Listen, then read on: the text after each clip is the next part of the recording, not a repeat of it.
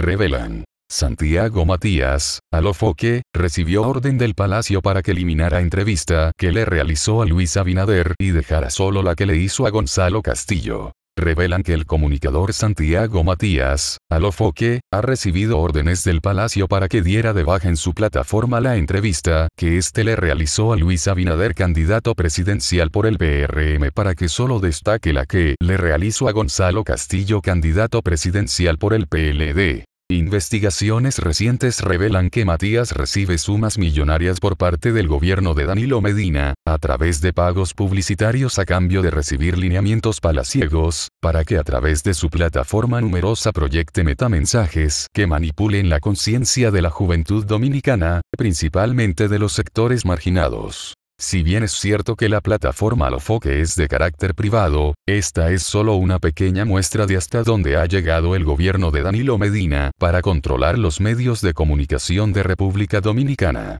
Para así silenciar todas las barbaries que se cometen a diario en el Estado dominicano.